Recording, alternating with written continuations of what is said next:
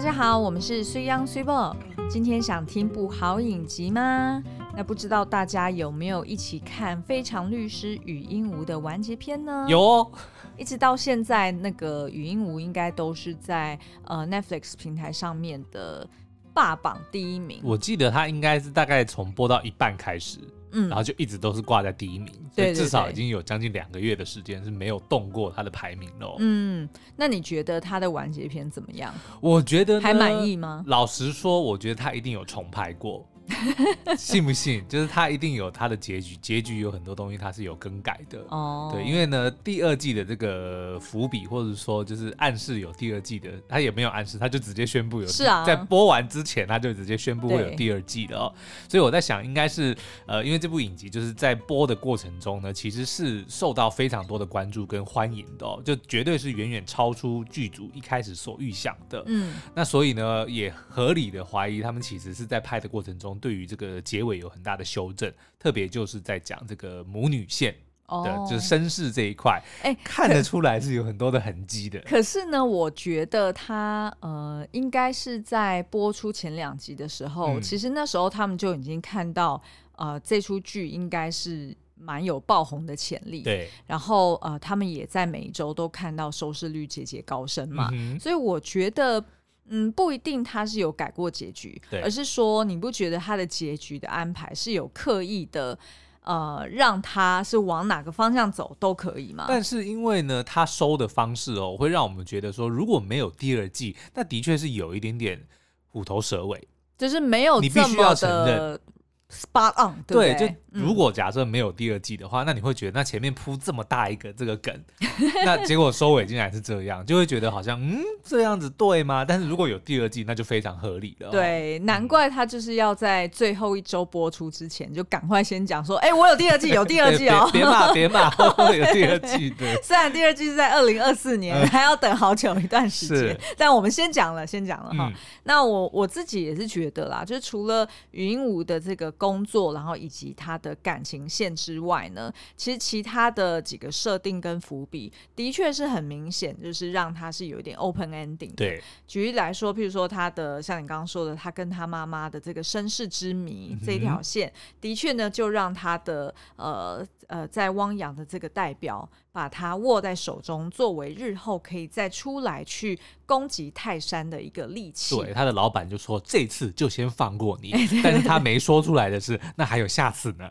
对，然后我们也看到呢，妈妈太守美也是有一些行为跟这个鹦鹉是有点呼应的哦。嗯、譬如说，就是之前有一场戏，他们两个人刚好在百货公司里面擦身而过。对，然后太守美呢，看到人家把这个桌上的商品，就是鞋子弄乱的时候。嗯他就会忍不住想要去排列整齐。对，那下一个镜头呢，就带到了鹦鹉去帮人家整理人家的 衣服台面。所以其实这件事情也是有一点在暗示说，哎，那会不会其实呃，就是呃，太守美跟鹦鹉，然后还有弟弟三个人。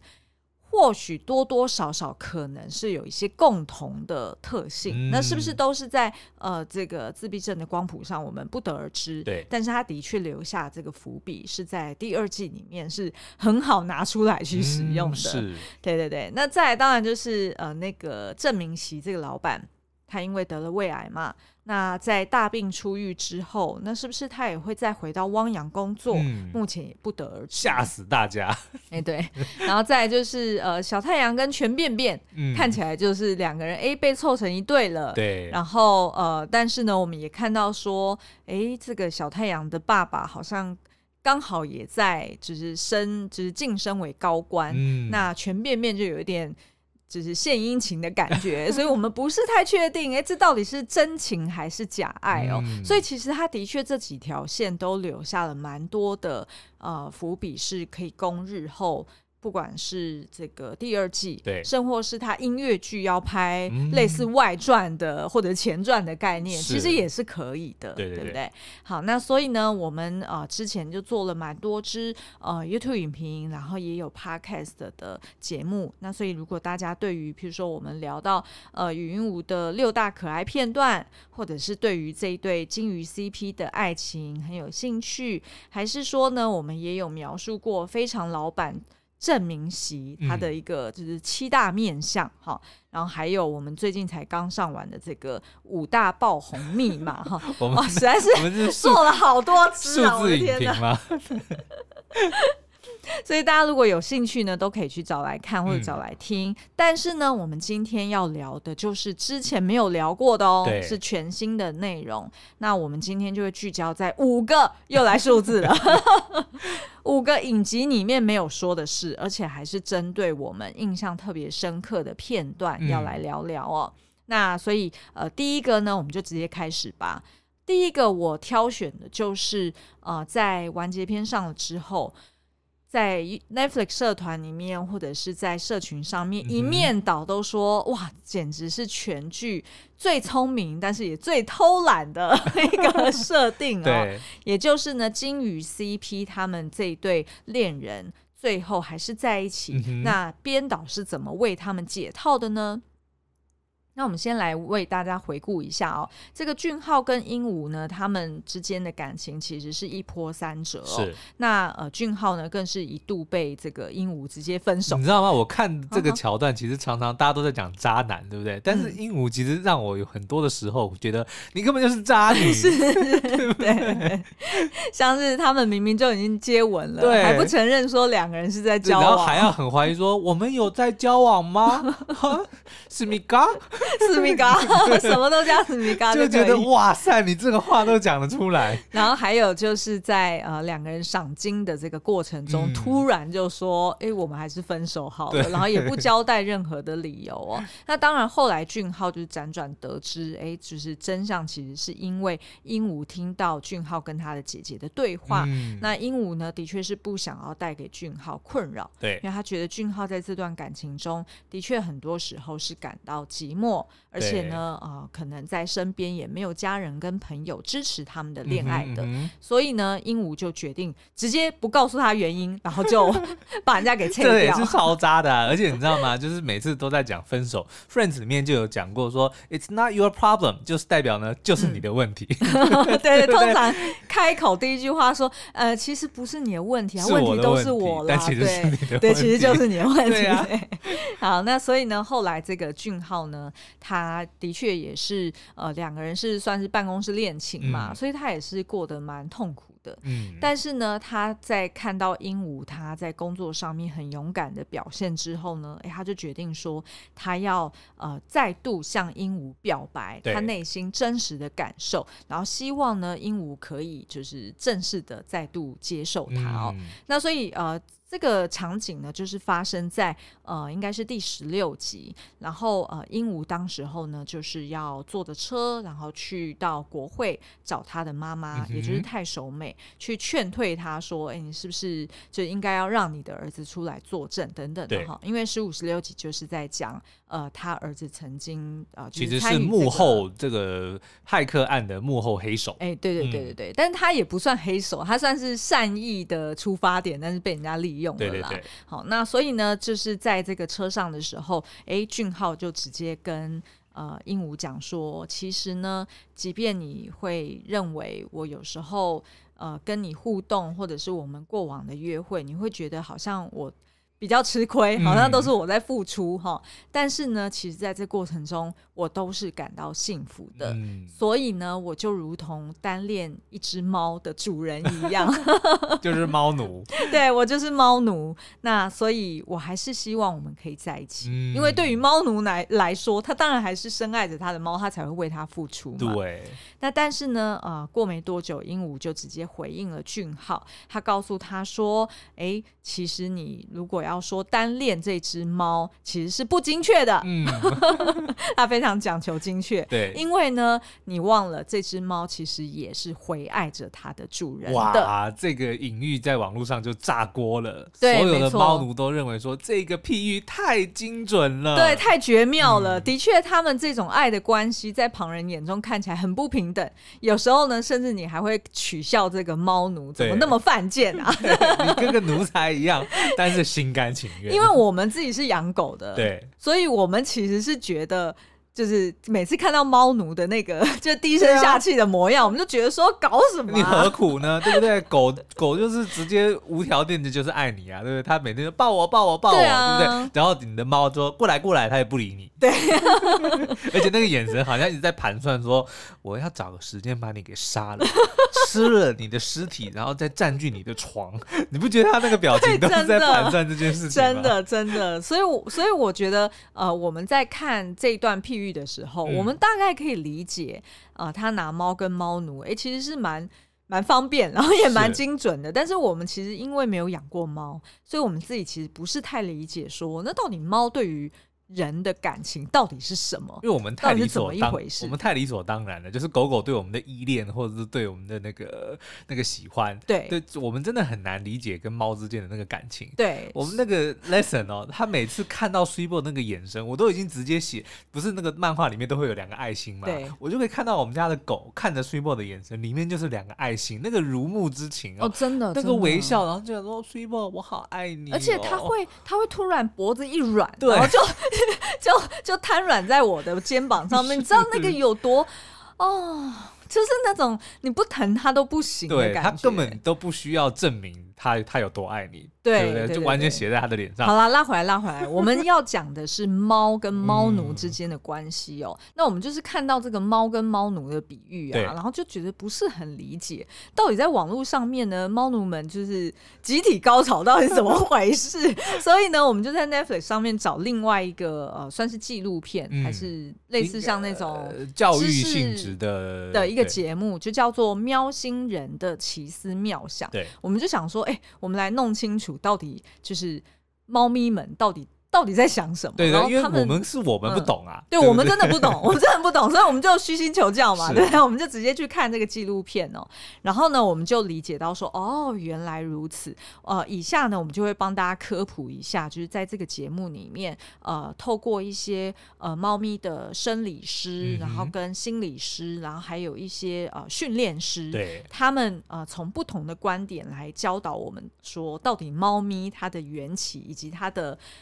就是它跟人类之间的关系，对对对对对，它为什么那么奇怪？对 好，那我们就发现说，哦，原来猫咪其实是从非洲野猫演化而来的，也就是他们现在就是叫做家猫啦，嗯、就是它这个这个这个属，就是这个种什么要怎么讲？就是它它这个就叫做对，反正如果你想说狗是狼的后代，那。嗯那个家猫呢，就是非洲野猫的后代。哎，对对对对对。嗯、那它呢，其实也是在这个节目当中有被呃这些呃心理师或者生理师去称为，它其实是家中最野生的宠物。嗯，那怎么说呢？呃，第一个，它们其实是需要吃肉的。对，所以他在里面特别强调，你千万不要让你家的猫跟你吃素。是是是。对，然后第二个呢，就是它们其实还保留大量的猎捕行为，嗯、也就是说，呃，它们可能会啊。呃容易待在高处，对，然后它可能在不经意的时候突然袭击它的主人，就可能太无聊还是怎么样，嗯、因为那是它的天性嘛。对，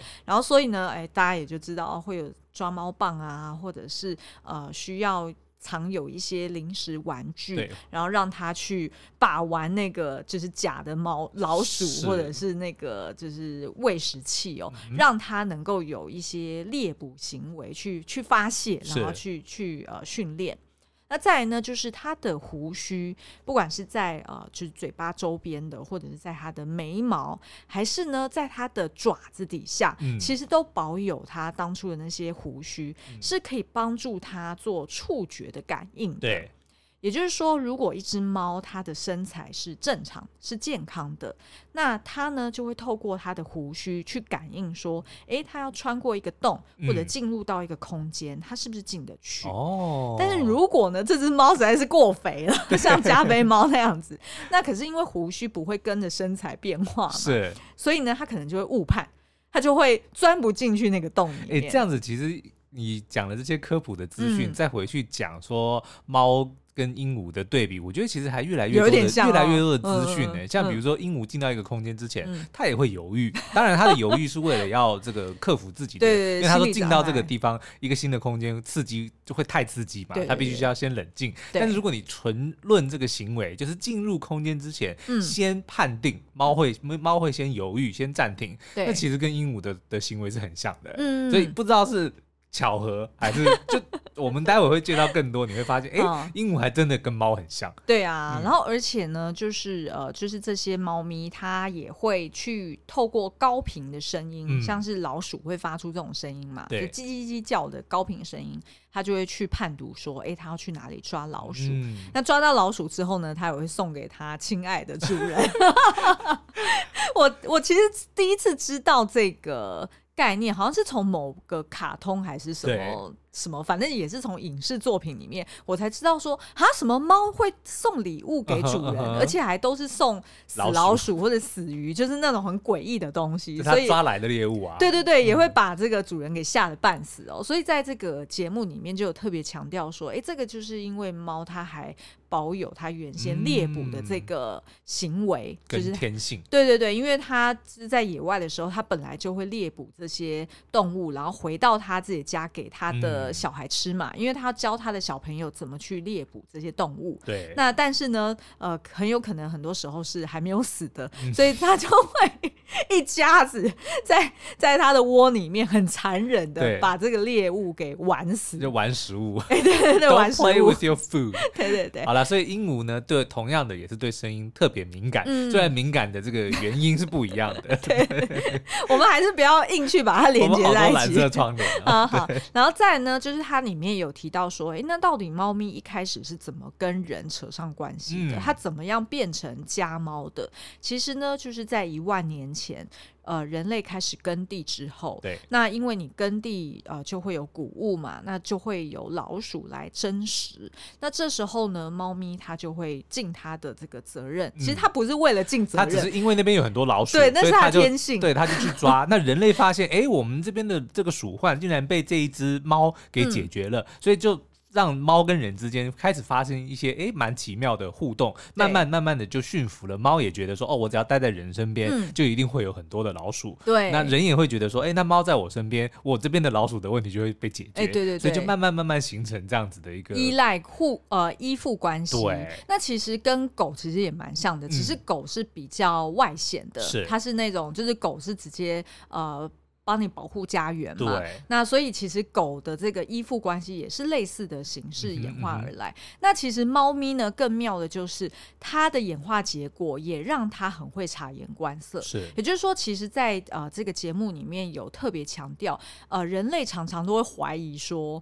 猫咪到底有没有爱我？对，就是人类常常搞不清楚，就是这个到底是爱还是到底是什么什么情感？嗯，就是 versus 狗来说，人类更难去理解。对，那所以呢，其实呃，这个就是在这个影集呃，就是在这个节目里面就有提到说，其实猫咪的确呢，他们是比较独立自主的，嗯，然后他们呢，呃，就是嗯。呃，比较是展现出来不需要你，但是呢又想要你的那种很奇怪、很神秘的一个情感。对，那所以其实他要强调就是说，猫咪虽然独立自主，但是并不是漠不关心。哦。可是呢，它就是因为跟人类的关系其实还是比较呃紧密的，所以它还是有发展出来那种。可以去察言观色，嗯，然后也会根据主人对于身边环境的这个情绪反应，而判断自己到底是要害怕，还是要呃，就是有自信的去面对哦。嗯，所以其实的确，猫咪会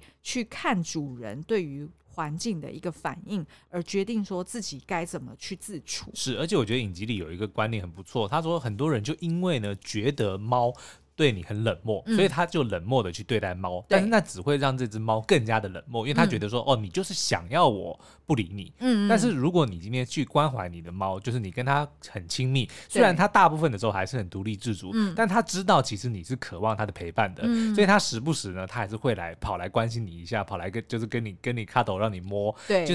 他不会排斥这些东西。对，所以呢，我们这边有就是整理出来三个，就是在这个节目里面建议人类该怎么、嗯、建议猫奴们该怎么跟你的主子去互动。所以俊浩，如果你有在听，这个就是你要如何跟鹦鹉互动的方式了。对对对，譬如说第一个，他说，当你刚开始可能跟他还不是很熟的时候，嗯、你可能要用侧身，对，或者是用呃，就是比较低调的方式靠近他，嗯、而且呢。呃，如果可以，你是要伸出手指，先让它闻一闻你手上的味道，嗯、而不是直接伸出整个手掌，然后好像好像从头上面就直接摸下去。其实这跟狗也也有点类似，因为它们都是呃，就是演化而来的动物嘛，所以它们其实会担心说，哎，从上面直接庞然大物直接压下来的一个东西，嗯、那是要呃，就是猎捕我，或者是对我来说是有危险的。对，所以他们会。担心会害怕，所以呢，你最好就是先伸出手指，然后从侧身慢慢的低调的滑过去，嗯、然后他想闻，他就会闻，然后他可能就会开始哎是，有一点点磨蹭你。那接着呢，你就可以观察他的。表情，嗯，这时候就跟狗狗不太一样哦，因为狗狗其实是我们靠它的尾巴，对，开始哎很开心的摇晃，然后它可能呃就是舌头吐出来，哎，maybe 你就会觉得哎笑很放心，对对对。但是猫咪你可以看它有一个特色，就是它会慢速眨眼。哦，慢速眨眼呢，就是它会看着你的眼睛，对，然后慢慢的把眼睛闭上，然后再慢慢的睁开，然后好像有一点点眯眯眼的感觉，对，那那时候呢就代表哎。他传达出来信任你以及开放的心态，那这时候你就诶可以跟他多一点互动哦。那再来呢？第二步就是，你如果跟他熟了之后，你要给他正面的鼓励。嗯，你不能用暗示的哦，你也不能所谓的 social call 哦，或者沉沉默契约，对不对？对对对，你要直白的让他知道说，哦，你做这件事情好棒棒，然后就直接给他一个零食啊，或者直接给他呃，就是轻声的鼓励。对，就等于是说要让他直接连接你想要他做的事情，然后跟正向的一个回馈。哦，我觉得这个就你看俊浩不是有一次就是打。打电话跟跟那个鹦鹉做电电话联络嘛，嗯、就是做视讯联络的。他其实就有在讲说，呃，我记得好像是说，如果呃，他俊浩觉得为什么都是。主动都是俊浩打给他，而不是鹦鹉打给他。可是鹦鹉就会觉得很奇怪，为什么我要打给你？对不对？就我没事找你，我干嘛要找你？这个就是标准的猫 猫跟猫奴之间的互动。如果你想他，你就主动联络他，你不要等他打给你，他不会打给你的。对，但是你打给他，他会开心。对，对不对？就你不能够有这种沉默契约，觉得哦，那我们谈恋爱不是应该就是互相吗？你也应该会打给我才对。不，他是猫，你想他你就打给他，你不要等他打给你，然后也不要跟他计。是好，然后第三个呢，就是呃，应该所有。所有人类应该都听过，嗯、也就是猫咪的呼噜声。对，那这个呼噜声呢，其实是从它的这个喉部发、嗯、发出来的一个很神秘、很诡异的声音 哦。对，对对猫头鹰。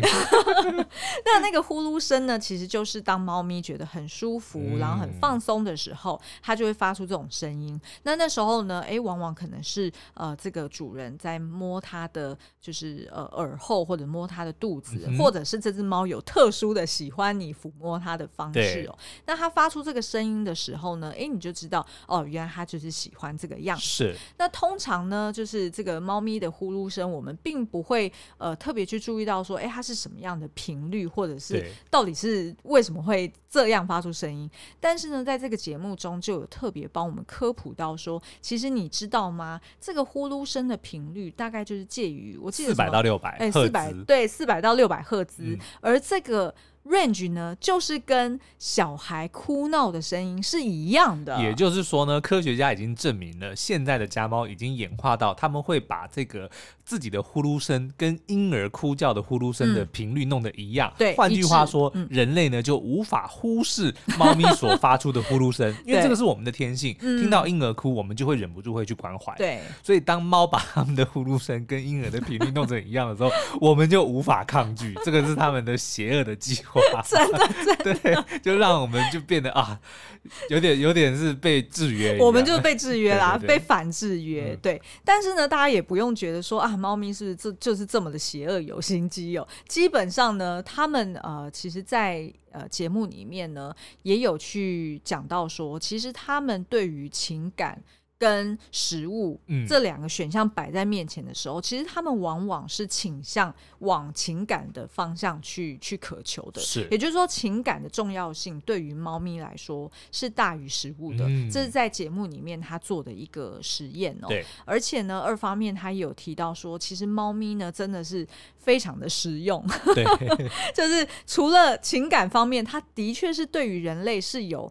是有情感的，只是它表达的方式不同之外，嗯、但是其实二方面呢，猫咪真的因为它抓老鼠的这件事情，嗯、其实呢还间接影响了中世纪欧洲黑死病的传染。哇，这个故事可是非常的精彩哦！大家都知道嘛，就是这个那个中世纪的时候，不是曾经发生过就是。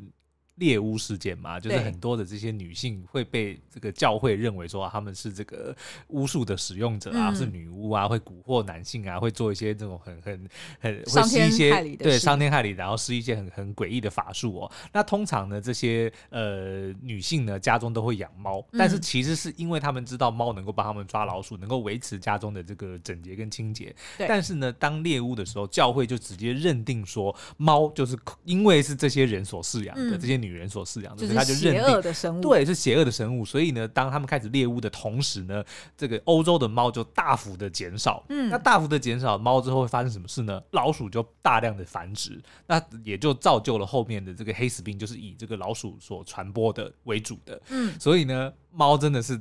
不只是人类的好朋友，它还是人类的救星。对，因为其实呃，那个黑死病它就是透过跳蚤，嗯、呃，藏在这个老鼠的毛之间，然后呃，一直不断的去传下去嘛。那所以当没有就是猫去捉老鼠，然后跳蚤就不断的寄生，然后越来越多的情况下，嗯、那当然黑死病就会大量的流传。对，那这个是在节目当中有一个历史学家他去提出来的一个论证，可能的论点。对对对，因为等于就是。是呃，黑死病一直以来形成的原因有很多种嘛。那但是在这个节目里面，他就是提出了这个论点，我觉得还蛮有趣的。嗯、但是无论如何呢，呃，我其实在网络上面有查，就是有关这个，就是。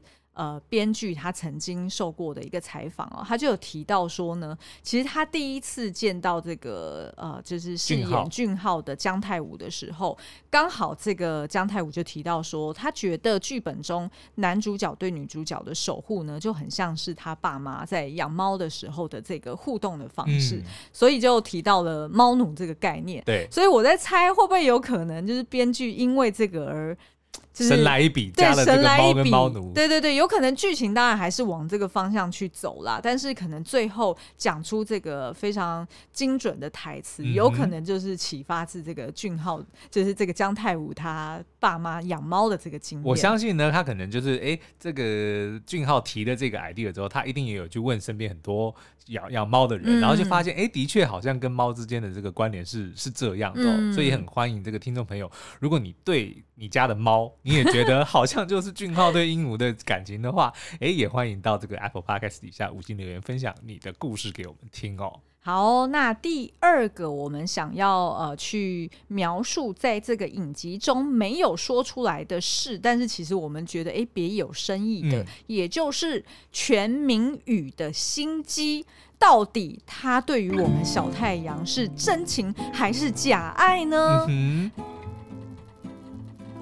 好，那这个被昵称为“全便便”的全民宇哦，它应该是前面几集都很讨人厌，基本上是前半部，甚至是说三分之二的都是反派的 的形象出现了。然后我觉得也是剧情需要啦，你势必一定要来来一些让这个鹦鹉除了案件当事者以外对的一些其他的对冲突点跟挑战者嘛，那这样才会让这个戏剧效果更好哦。那所以呢，我们就发现说，哎，这个全民宇的确是就是呃，对于鹦鹉呢非。非常有意见，嗯，一方面呢，他觉得自己比不上他嘛，我觉得很合理，因为他其实很早就跟这个小太阳讲说，哎、欸，这个禹英禑其实是点点讲三挖，对啊，扮猪吃老虎，对对，他觉得他就是个天才，嗯、他其实很早就认可。鹦鹦鹉的这个能力了。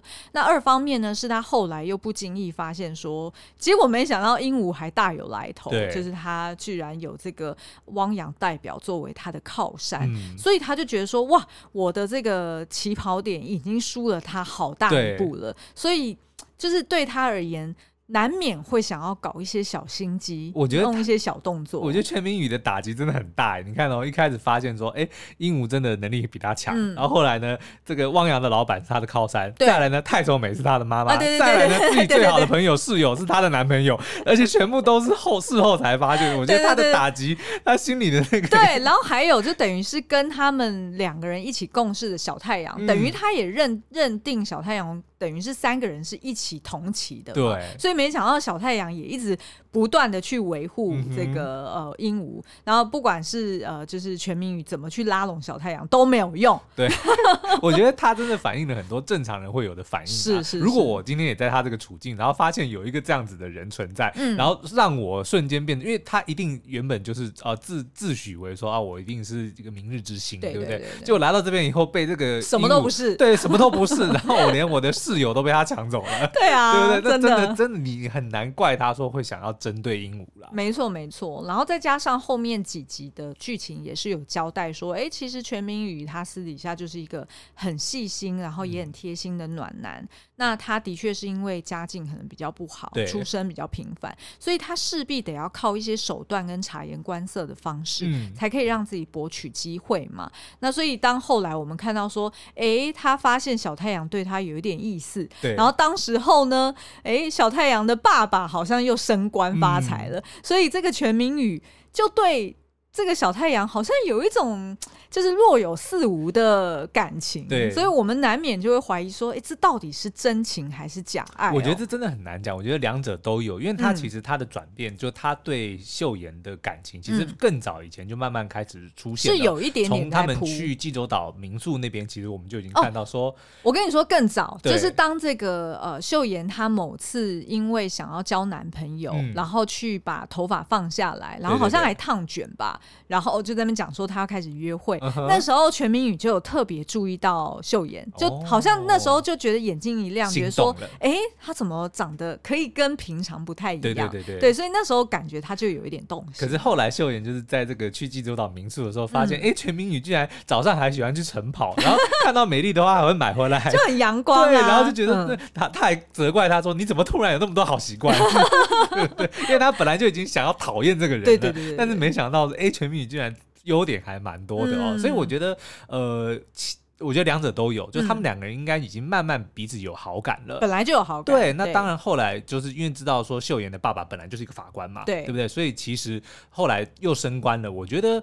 全民宇呢，一定有把这件事情考虑进去，但是你不能说他是因为这样，然后才下定决心要去追求秀妍，嗯、甚至甘愿去冒犯他的老板，对，也要去博这个美人的欢心。我觉得这样对他讲有点不公平。嗯，可是呢，以他以往的这个做人处事的，跟我们看到他的这个个性呢，嗯嗯、你也不能说他完全没有这个想法。对，所以我觉得这是两者都有的。嗯，但是我我会比较偏向相信他其实是。呃，就是自从忤逆了他老老板，然后在这个法庭上面呢，接棒秀妍啊、呃，就是他也他也阐述了他的言论哦，嗯、然后呃，他在这个辩护的过程中，他也觉得说，哎，好像像秀妍所说的，偶尔当一次傻瓜，对，就是。偶尔去讲出就是我内心相信的正义，哎、嗯，好像还蛮热血沸腾的。其实我有觉，我觉得他有那样子的感觉，是。所以他一讲完那一段话，他其实是不仅是觉得哎被秀妍肯定了很高兴，嗯、他同时之间也觉得说哦，原来这种感觉这么好，就是对做对的事情，跟着自己的心意，其实那个感觉是很畅快、很舒服的。那我觉得呢，应该可以下这样的结论，就是全民宇呢，嗯、如果今天秀妍的爸爸不是。嗯，呃，法官，然后没有就是升官发财的话呢，不会影响这个全民宇对秀妍的感情。嗯，但是如果是刚好他是个法官，然后又是这个前途无量呢，会更让这个全民宇更加珍惜秀妍，应该是要这样讲。哦，或者是他是一个加速器，对，就是如果不是法官，我觉得不影响，但是是法官呢，会让他更献殷勤，应该。对，因为你看后来其实呃，就是在第十六集的时候，当呃那个鹦鹉他弟弟。在作证，嗯，然后由鹦鹉要首次上场去呃询问这个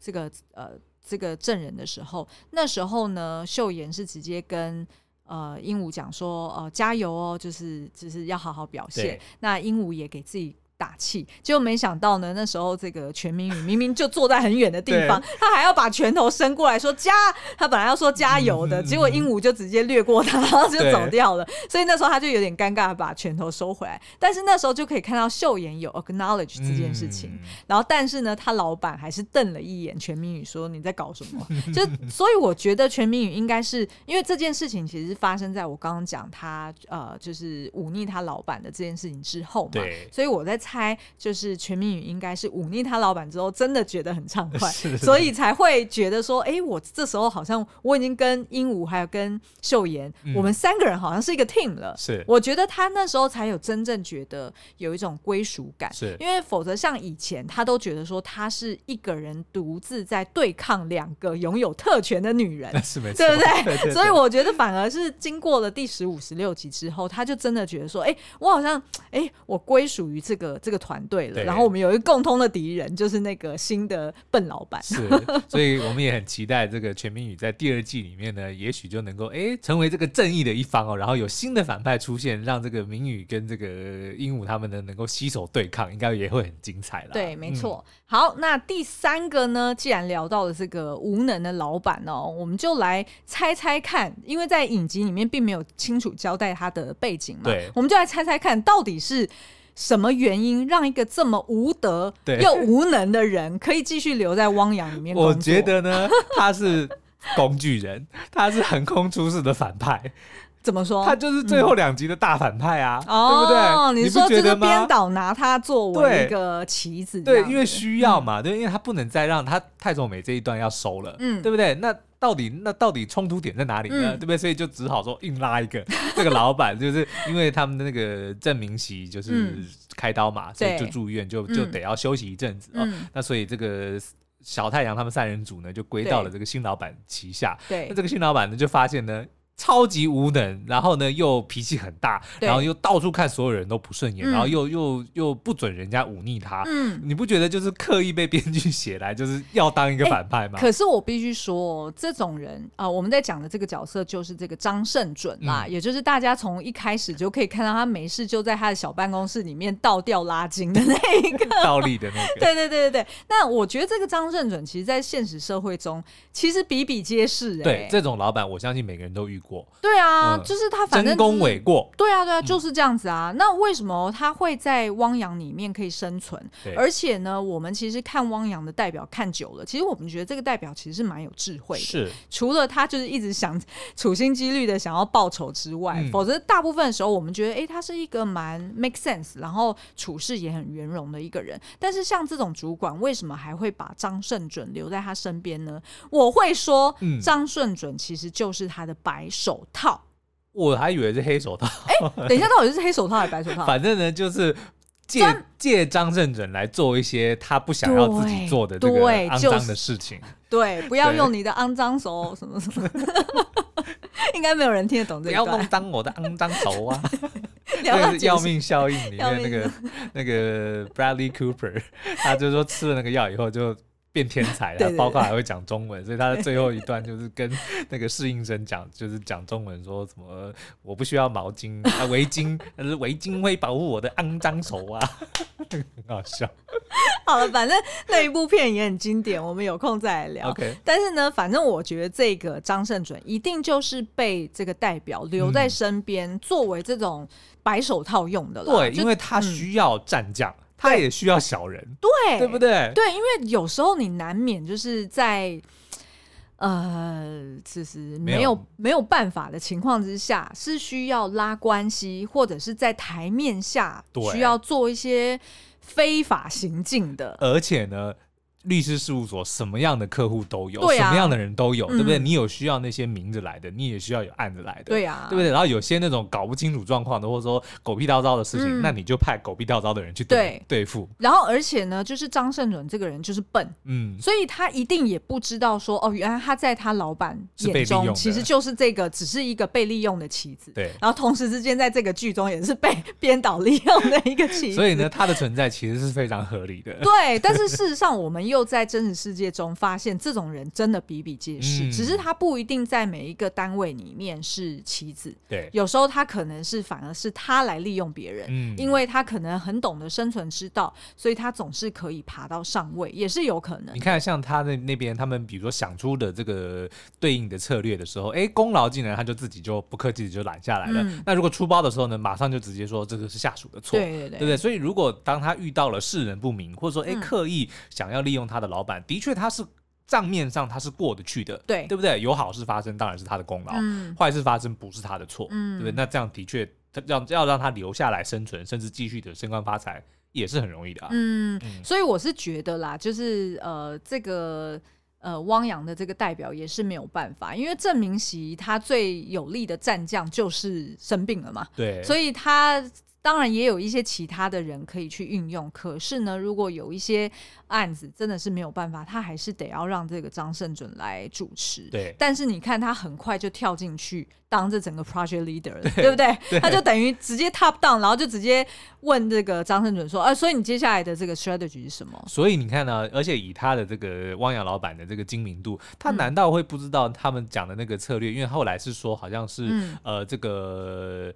呃，害害入的时间点跟法令发发发布的时间点的差异的时间差的这个问题嘛，他用膝盖想，你知道这绝对不是张正哲想出来的，但他为什么要当着大家的面夸赞张正准？这就是他用人的手腕，是啊，对不对？嗯嗯，好哦，那所以以上呢就是这三个，我们觉得呢。导演没有告诉我们镜头以外的一些小故事哦，那大家一定会想说啊，那你们开场的时候明明讲五个，为什么现在变成三个？有两个解读，一个是我们数学不好。那另外一个当然就是，是我们想要休息了，对，因为现在已经是礼拜日晚上的十点了，请原谅两个老人家有有一点上气不接下气了。好，那另外两个呢，我们呃会放在我们的呃其他的集数或者是 YouTube 影评里面。对，那如果有兴趣的朋友们呢，也可以去找来看哦。看来 Super 已经讲兴趣了，他已经累了。好啊，那今天的节目就到这边，祝大家这个新的一周呢。我也累了，一切都顺利，开开心心哦。你在累什么累？明明讲稿是我写的，Podcast 我是我准备的。好了，那今天节目就到这边喽，我们下次再见，拜拜。